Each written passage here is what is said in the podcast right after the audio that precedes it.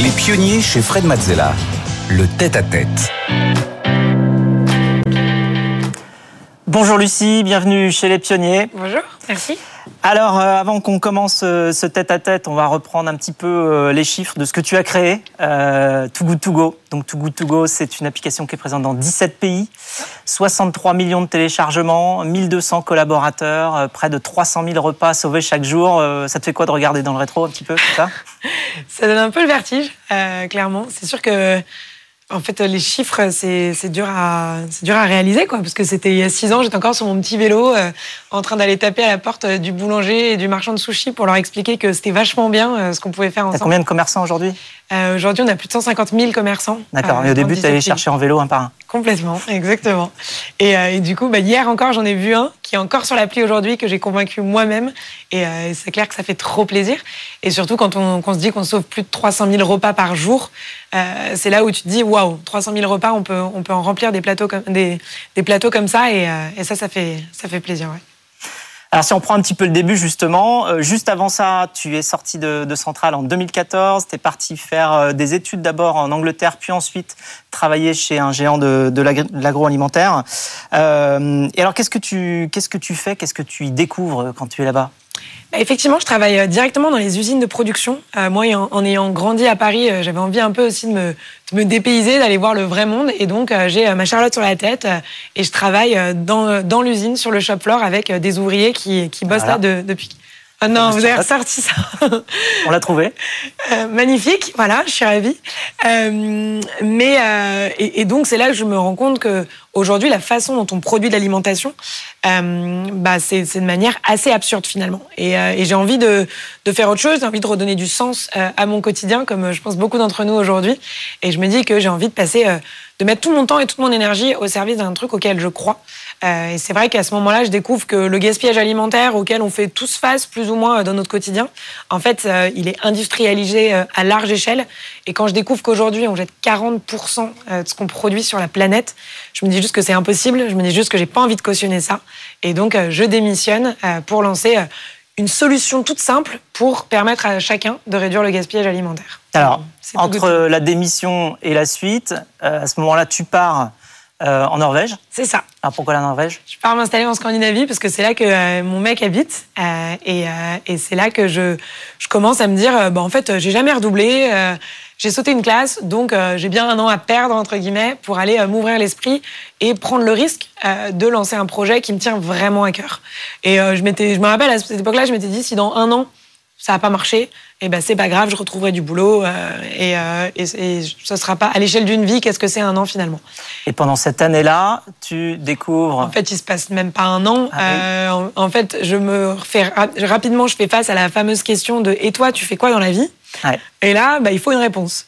Et donc ma réponse, c'est euh, bah, en fait, euh, je cherche des développeurs pour monter mon appli pour lutter contre le gaspillage alimentaire. En fait, j'avais déjà euh, cette idée assez claire dans ma tête quand même. J'avais même appris sur le site du zéro à, essayer de coder, mais clairement, je savais que ce serait pas moi qui coderais l'application et qu'il me fallait des, des fondateurs qui savent coder. Et donc c'était ma réponse classique. Et puis petit à petit, je me rends rapidement compte qu'il y a des gens qui sont en train de faire la même chose que moi. Et là, je suis d'abord euh, très triste, euh, très en colère de me dire mince, il y en a qui l'ont fait euh, plus vite que moi. Et en fait, je me dis bah non, c'est top, faut peut-être les contacter ces gens. Et, et du coup, je prends mon téléphone et en fait, je rencontre mes futurs cofondateurs avec qui on a monté le concept. D'abord en Scandinavie et puis rapidement, je suis revenue chez moi pour lancer le concept en France aussi. D'accord. Alors justement, tu rencontres tes cofondateurs en décidant quelque part que euh, la, la, la compétition, c'est pas ce qui t'amènera plus loin, ça. mais qu'il vaut mieux en fait, vais à collaborer. une conférence qui s'appelle Collaboration is the new competition. Donc euh, la, la nouvelle compétition de demain, bah, en fait, c'est de faire les choses ensemble. Et euh, c'est là que euh, je me rends vite compte que, en fait, quand on a une cause qui nous tient à cœur plutôt qu'autre chose, bah, on, est, euh, on a intérêt à le faire ensemble plutôt que les uns contre les autres. Et c'est comme ça que l'aventure Togo Togo démarre, en fait.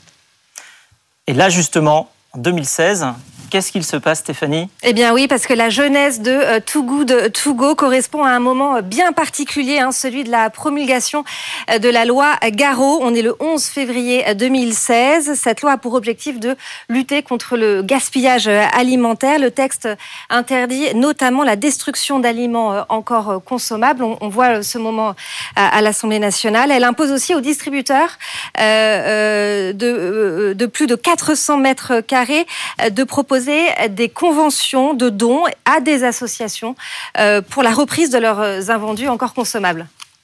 Exactement. Et donc à ce moment-là, en fait, tout mon pays commence à parler de gaspillage alimentaire. Et je me dis, c'est quand même trop dommage de le faire dans un marché euh, que je ne connais pas, où il y a 5 millions de personnes. Euh, et je me dis, il faut emmener euh, la France dans cette mouvance. Tu es déjà en France à ce moment-là ou tu es toujours... Non, à, à, ce moment-là, je suis toujours là-haut. Je reviens en France, en fait, pour Pâques, euh, pour fêter Pâques en famille. Et en fait, euh, c'est là que euh, je, je repars plus, en fait. C'est là que ça se passe. Exactement. Et donc, je reste et on lance Togo Togo en France en juin 2016.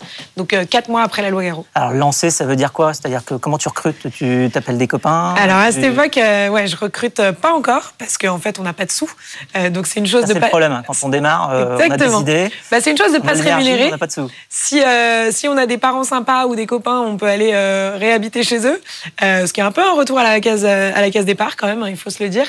Euh, mais c'est une chose de pas se rémunérer. Par contre, rémunérer d'autres, euh, c'est totalement impossible quand on n'a ni fonds ni chiffre d'affaires. Donc au début, bah oui, je commence un peu à screener la liste euh, de copains et me dire avec qui je, pourrais travailler. Alors t'en as recruté J'en ai une. Je me dis, elle, ça me ferait vraiment plaisir qu'on fasse ensemble. C'est Caroline, qui devient quelque, qui est encore en train de faire des études, à qui je demande, est-ce que tu as un peu de temps cet été? Elle me dit, bah oui, oui, faut que je passe le permis, mais sinon j'ai du temps, donc allons-y elle pense qu'elle rejoint un truc pour deux, trois mois et finalement, euh, sept ans plus tard, elle y est encore euh, à la tête euh, d'une organisation effectivement de, plus de 1000 personnes sur 17 pays. Et à l'époque, Caroline, elle a 20 ans, hein, pour remettre les choses dans le contexte. donc aujourd'hui, elle en a presque 27 et effectivement, bah, elle a monté tous les échelons de la boîte et, et finalement, c'était un, un bon pari, mais clairement, elle savait pas dans quoi elle s'engageait. Et d'ailleurs, moi non plus. Euh, D'accord, donc les gens que tu as recrutés dès le début, il y en a qui sont encore là, c'est des amis. Euh, est-ce que, donc, euh, bon, des fois, j'imagine, ça se passe bien, enfin là, c'est une bonne histoire. Des fois, tu as des amis qui bon, deviennent des collègues, mais après, forcément, le parcours professionnel peut faire qu'on n'est pas obligé de, de rester ensemble. Comment ça se passe dans ces cas-là? Bah, c'est ça qui est difficile quand tu montes une boîte, c'est que à la fois tu as tout le bonheur et le plaisir de bosser avec tes potes. Euh, et effectivement, au début, on est tous autour d'une table de ping-pong. Et clairement, euh, bah, le soir après le boulot, on va boire des coups ensemble. Et, euh, et du coup, le, le, pro et le perso bah, se, se mélangent complètement. Et en fait, quand on est à petite échelle, ça fonctionne. Et puis, au fur et à mesure que la boîte se développe, ça fonctionne de moins en moins. Et il faut distinguer quand est-ce que c'est l'employeur qui parle à son employé et Lucie qui parle à Camille, par exemple. et donc, et, et, puis rapidement, à certains postes, euh, en fait, ce qu'on avait euh, recruté, les compétences dont on avait besoin il y a un an, c'est plus du tout les mêmes que celles dont on a besoin euh, aujourd'hui. Et donc, notamment, bah, par exemple, je passe au poste de RH. au début, quand on est 5-10, que personne n'a quasiment de contrat de travail, bah, ce qu'on attend d'une RH, c'est qu'elle mette de la joie au quotidien dans le bureau, qu'elle organise des super team building et que tout le monde soit heureux. Et puis à 10, 15, 20, quand tu as les premiers contrats de travail, les potentiels prud'hommes qui vont arriver, on n'en a pas eu, on a eu de la chance, mais tu as besoin d'une RH avec des compétences solides euh, et des connaissances théoriques. Et alors en même temps, quand vous lancez là, ça marche direct, ça vous tire, ça vous tracte, comment ça se passe? Ouais, complètement. Ça va, ça va hyper vite. Tout de suite. Ça va hyper vite. Le concept, c'est le même euh, qu'il y a, qui a 7 ans. Euh, le modèle économique n'a pas changé. Et, et, en fait, tout le concept de To Go, il s'est organisé derrière la simplicité. Et en fait, c'est hyper simple et c'est ça qui fait que ça marche. Les commerçants, ils ont besoin d'une solution toute simple. Euh, Aujourd'hui, les collectes euh, par les associations alimentaires, elles existent, elles existent toujours, mais on peut pas tout récupérer euh, tous les soirs chez tous les boulangers de quartier. Et c'est là que Too Good To Go vient, vient, vient donner une solution qui euh, finalement permet à chacun de mettre la main à la pâte, de récupérer des invendus euh, chez les commerçants. Et c'est ça qui fait que bah, ça scale et ça se développe euh, beaucoup plus vite que je n'aurais même pu euh, l'imaginer. En fait. Des émotions? Tu te souviens de ta première grande émotion à ce moment-là? Je t'imagine qu'il y en a eu plusieurs. Ouais, il y en a un peu tous les jours. c'est ça qui fait, qui fait plaisir. je me rappelle quand même de ce moment où, tu sais, tu pousses la boule en haut de la montagne et il y a un moment où finalement tu arrives et puis ça commence à rouler. Et ça, je pense que le moment où je l'ai senti, c'est le moment où on a le premier commerçant qui nous contacte de lui-même pour rejoindre l'application. Exactement. C'est plus nous qui allons euh, taper à la porte de chacun. C'est maintenant eux qui commencent à nous appeler, ce qui veut dire que le bouche à oreille commence à prendre, ce qui veut dire que finalement, bientôt, ça va, euh, ça va s'envoler en fait. Et, concrètement, c'est ce qui se passe. Bon alors, et dans la foulée, tu continues euh, ton combat anti-gaspi. Hein, donc tu, tu, rencontres Thierry Marx, tu lances un livre qui s'appelle Le guide de l'anti-gaspi. Euh, qu'on va voir d'ailleurs euh, juste à l'instant et euh, qu'on va pouvoir bien mieux comprendre. On va comprendre les motivations qui t'ont qui t'ont poussé à écrire ce livre. Voilà, le guide de l'anti-gaspi. Alors qu'est-ce qu'on y trouve? Alors déjà un, dessin de moi un peu raté sur la couverture. Non, il est bien. Mais surtout, si, ouais, fais voir. dans les chaussures, non, c'est Non, j'ai pas des chaussures roses, mais non. Et en fait, l'idée c'est que on, on, lance l'application, on se rend compte que les gens ont envie de solutions comme celle-ci et ils ont envie de s'engager dans le monde de l'anti-gaspi. Et on se dit qu'en fait, récupérer un panier, c'est un super début, mais c'est pas assez. Et donc, on a envie d'aller plus loin. Et le but du le guide anti-gaspi, c'est tout un tas d'astuces pour apprendre à euh, mieux faire à la maison. Comment est-ce qu'on fait les courses? Comment est-ce qu'on range son frigo? C'est quoi la différence entre une date limite de consommation et une date de durabilité minimale? Il y a énormément d'astuces, en fait, que nos grands-parents connaissaient et que nous, on a un peu oublié. Et l'idée, c'est de les remettre au goût du jour euh, dans le guide anti-gaspi. Stéphanie? Autre étape euh, importante dans l'histoire de Too Good To Go, euh, après la loi Garot, euh, c'est le 28 janvier 2020. Le pacte d'actes de consommation est officiellement signé par les pouvoirs publics, les distributeurs, les industriels et des fédérations. On voit à l'instant la, la, la, photo de famille. engagement est pris à ce moment-là, donc le 28 janvier 2020. Engagement est pris de clarifier la signification des dates de consommation et de les harmoniser avec tous les acteurs de la filière finalement.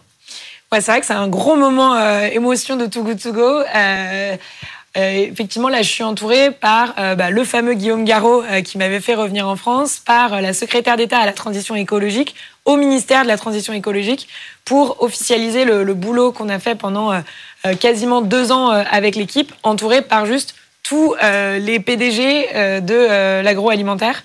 Et tout simplement, je suis bah, au petit, au petit écriteau en train de, m'adresser à tous en leur disant, en fait, dans cette salle, on a tous les gens qui peuvent faire bouger en profondeur notre système d'alimentation aujourd'hui en France. Donc faisons-le. Et, et, l'écologie, c'est notre, c'est notre sujet à tous. Alors on voit que tu es extrêmement entrepreneur. Tu viens d'une famille d'entrepreneurs?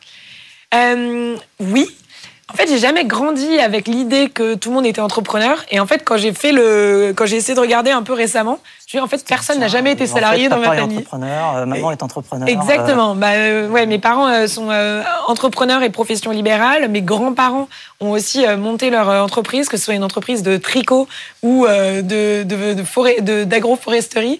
Donc, on est vraiment dans des, ouais, un peu dans un, je pense qu'on a un vrai besoin de liberté et de respect de nos convictions dans ce qu'on fait au quotidien. Et moi, c'est vraiment ce que j'ai ressenti euh, en commençant euh, dans l'industrie agroalimentaire, c'est que j'étais pas en connexion avec mes valeurs. Et euh, ça, pour moi, c'était vraiment essentiel.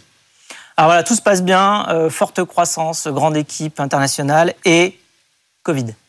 Le Covid. ça s'est passé comment pour vous? Bah, ça se passe que ça fait 5 ans qu'on a appris à gérer l'hypercroissance, 20% de croissance mensuelle, comment est-ce qu'on recrute plus vite, comment est-ce qu'on se déploie dans davantage de pays, et que quasiment du jour au lendemain, on diminue de 70%. Et euh, en fait, on a l'Italie qui ferme d'abord, et puis euh, les pays les uns après les autres. Et en fait, tous les commerces ferment. Donc, le chiffre d'affaires de Too Good To Go chute aussi. Et euh, on se retrouve à devoir payer 750 salariés en ayant juste un chiffre d'affaires qui vient de chuter de 70%, sans savoir quand est-ce que ça va s'arrêter tout ça. Donc, bah, c'est hyper dur. en plus, on est tous confinés. Euh, les employés sont Ça a arrêté des projets? Vous aviez des projets en cours qu'il a fallu euh, arrêter ou? Ah non, mais on parle même plus de projets. On parle de comment est-ce que on arrive à fermer les commerçants à la vitesse à laquelle ils veulent tous fermer, parce que d'un coup, tu as tous les commerçants qui disent euh, demain je serai pas ouvert, donc il faut tout retirer. On, sait faire des ouvertures de masse, mais des fermetures de masse, on n'a jamais eu à gérer. Et donc en fait, tout le monde est en panique.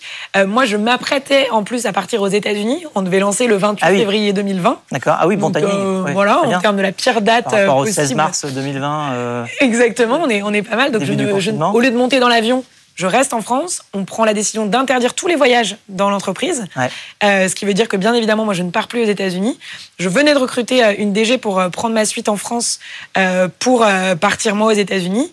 Et puis finalement, enfin, tout est chamboulé. quoi. D'accord, mais par contre, ça t'arrête pas parce que vous vous êtes lancé aux États-Unis. Six mois plus tard. Voilà. On s'est quand même dit, bon, on va être dedans pour un moment. Donc euh, autant y aller puisque le gaspillage alimentaire est toujours là. Et ah donc effectivement, euh, en août 2020, je prends la décision de quand même partir aux États-Unis euh, pour lancer le marché là-bas. Mm. Et c'est là que. Ouais, effectivement, vous lancez en octobre 2020 euh, Too Good To Go aux États-Unis. Là-bas, 40% de la nourriture produite est, gaspillée chaque année. Ça représente 63 millions euh, de tonnes de nourriture. C'est six fois plus qu'en France. Euh, et l'application euh, est mise en avant jusque dans les talk shows américains.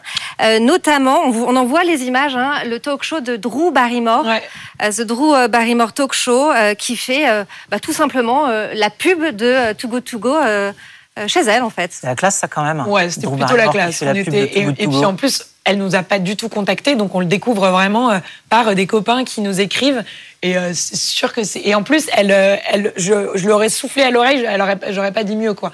Donc c'est juste parfait ce qu'elle dit. Et puis derrière, tu as les pics de téléchargement et, et c'est parti pour, pour être sur ce genre de, de show aussi aux États-Unis. Quoi. Donc ça fait trop plaisir. D'ailleurs, c'est combien de temps après le lancement ça? Et d'ailleurs, comment tu as fait le lancement? Comment on fait quand on part aux États-Unis comme ça, euh, en plein, enfin pendant encore pendant la pandémie? Ouais. Tu arrives aux États-Unis, tu crées une équipe, tu comment ça se passe? Alors c'est pas facile d'arriver aux États-Unis puisque la frontière est fermée, puisque les visas sont interdits. Donc déjà, je pars, je dois partir dans les Caraïbes, me, être en quarantaine pendant deux semaines avant de pouvoir espérer passer la frontière. Et je recrute l'intégralité des 15 premières personnes de l'équipe en visio donc sans pouvoir les rencontrer. Je demande à l'une d'entre elles de contracter. Depuis les Caraïbes. tu me diras, il y a pire comme endroit Depuis les Caraïbes. Ouais, enfin, on était en pleine tornade. D'accord. Ah oui. Euh, c'était le pire. Euh, tu sais, tu arrives dans des coucous euh, horribles et tu t'atterris là en disant mais qu'est-ce que je fais là? Il y a ma boîte qui est en train de s'écrouler en Europe. Il faut que je lance les États-Unis. J'ai juste le dernier endroit où tu as envie d'être. Tu vois, c'est au milieu d'une île déserte dans le dans les Caraïbes. Donc c'est très très bizarre ce qui se passe à ce moment-là dans ma tête. Mais en fait, t'as pas le choix à ce moment-là. Tu, tu continue en fait. Tu sais, quand tu peux pas t'arrêter, bah, tu continues à avancer. Et c'est ce qu'on fait à ce moment-là. Et donc, euh, on arrive enfin, avec euh, deux des, premiers employés euh, de l'équipe européenne, à passer la frontière. Et là, on démarre à New York. à, et, on, et ça y est, on part dans les rues. Le premier jour, vous êtes combien on est, on est une quinzaine. On est une quinzaine. Dès le début, dès le premier jour, 15 personnes, c'est parti. Exactement. Donc euh, la, Camille, la première euh, salariée dont je parlais tout à l'heure euh, en, en, France. Elle était là-bas aussi Elle est venue avec moi. D'accord. Jonas, qui est ce, le country manager de la Belgique, qui a lancé ça et qui est un fabuleux entrepreneur aussi. Et en fait, on part tous les trois comme ça, en plein milieu de l'été 2020. et on recrute ces 15 personnes et qui les vont nous aider à, à démarrer. ou pas? Comment, enfin, on a... Pas vraiment anti-gaspi, les Américains. Non, clairement, on est déjà sur des débats sociaux.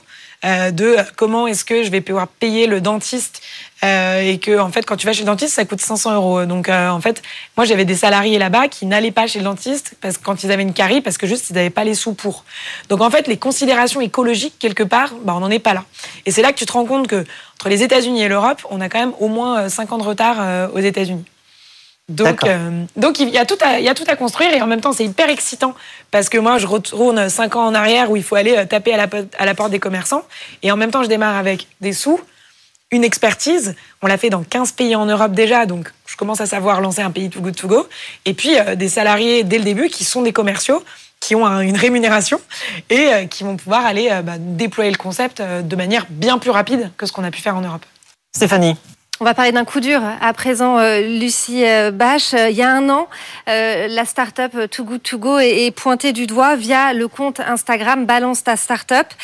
Des employés ou des ex-employés dénoncent, on va le voir sur les images, les conditions de travail au sein de l'entreprise. Alors, on parle de dérive managériale, de pression constante, de travail le week-end ou pendant les congés, ou encore de la grille salariale et du peu d'évolution possible euh, au sein de la boîte Alors c'est l'excès de vitesse. Comment on se ressent à, ce moment-là? Enfin, Parce qu'il faut tout construire en même temps, donc forcément, euh, on fait peut-être pas tout bien. Bah, alors déjà, je pense que c'est euh, vachement d'émotion en fait. Hein. quand tu vois, quand tu dédies ta vie à une à une, à une boîte, que tu essaies de faire du mieux que tu peux et que tu as des retours négatifs, forcément c'est dur. Après, euh, nous, chez Too Good To Go, on a toujours prôné euh, la culture du feedback et on dit constamment qu'il faut qu'on se fasse des retours euh, négatifs ou positifs et qu'on dise les choses. Donc, quelque part, dans les témoignages sur Balance ta Startup, on se dit, bah, ça fait partie du jeu. Alors après, dans le feedback, on t'apprend que euh, il faut le faire avec euh, des exemples concrets, il faut le faire euh, dans un dans le bon forum. Donc clairement, toutes les techniques sont pas respectées, mais en fait, le feedback, on le prend.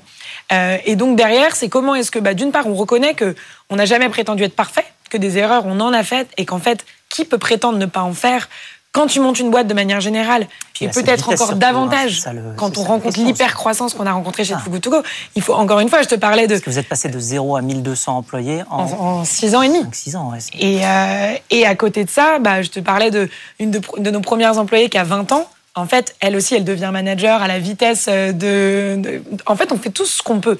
Et je pense que c'est- vraiment ça d'abord qui est important de, dire, je pense.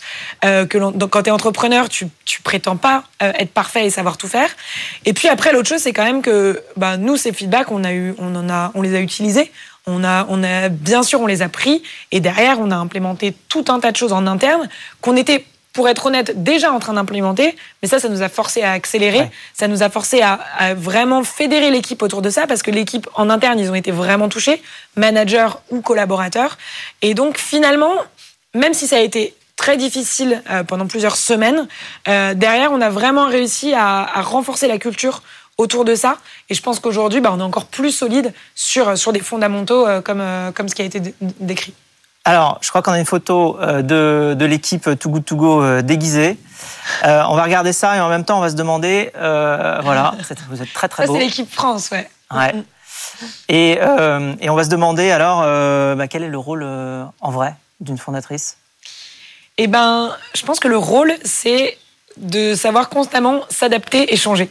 Et en fait, cette question, tu peux quasiment pas y répondre parce qu'entre mon rôle il y a six ans qui était d'aller taper aux portes euh, des commerçants et de, rem- et de répondre aux, fais questions, services t'es, euh, femme où tu fais absolument tout. Et justement ton rôle c'est d'être multicasquette, à euh, mon rôle aujourd'hui qui est honnêtement d'être le plus inutile possible entre guillemets, c'est-à-dire d'avoir mis les bonnes équipes en place pour que l'entreprise n'ait finalement plus besoin de moi euh, et de constamment te dire de penser plutôt vers le futur et de plus être trop dans le présent parce que finalement ton job c'est de recruter des gens qui sont meilleurs que toi qui eux savent faire le boulot alors que toi quand même tu sais pas faire grand chose parce que ce que tu sais faire c'est Et tu passes ton temps à donner ton à travail tout. à quelqu'un d'autre en Exactement. fait. hein. Et à te quelqu'un pour retirer faire des ce que sujets. tu faisais avant. euh, pour, pour grandir plus vite, accélérer, mais donc du coup à chaque fois, chaque jour tu te retrouves sans travail. Il faut créer ton travail du lendemain. Créer un nouveau travail. C'est ça pour moi d'être euh, entrepreneur.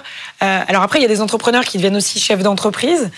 Moi, je pense que, euh, que ce qui m'anime, c'est vraiment construire euh, plutôt que de faire tourner au quotidien finalement. Et pour ça, il y a des gens qui le font bien mieux que moi. Et c'est eux aujourd'hui qui, euh, qui font tourner tout ça. Tu évangélises aussi. Là, tu lances euh, le Mon École Anti-Gaspi, Ouais. un kit pédagogique que qui est destiné avec aux enseignants. Mhm. et aux professionnels de l'animation périscolaire. Alors, c'est quoi l'ambition?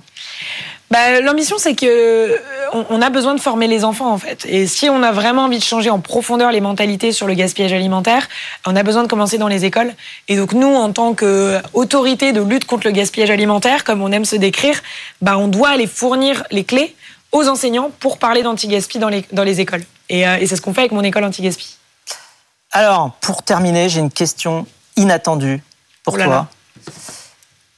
Qu'est-ce que tu penses de la célèbre phrase qui est attribuée parfois à Voltaire, parfois à Spider-Man, qui dit qu'avec un grand pouvoir vient une grande responsabilité? Ah, bah c'est une phrase que j'utilise beaucoup.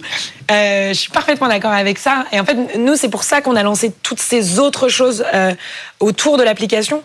En fait, l'application, on sauve quasiment 300 000 repas par jour aujourd'hui. C'est génial. Et finalement, c'est une goutte d'eau dans l'océan. Mais on a ce pouvoir d'avoir une communauté de euh, plus de 60 millions de personnes dans 17 pays, euh, d'avoir des centaines de milliers de commerçants sur l'application. Donc, comment est-ce qu'on les emmène plus loin?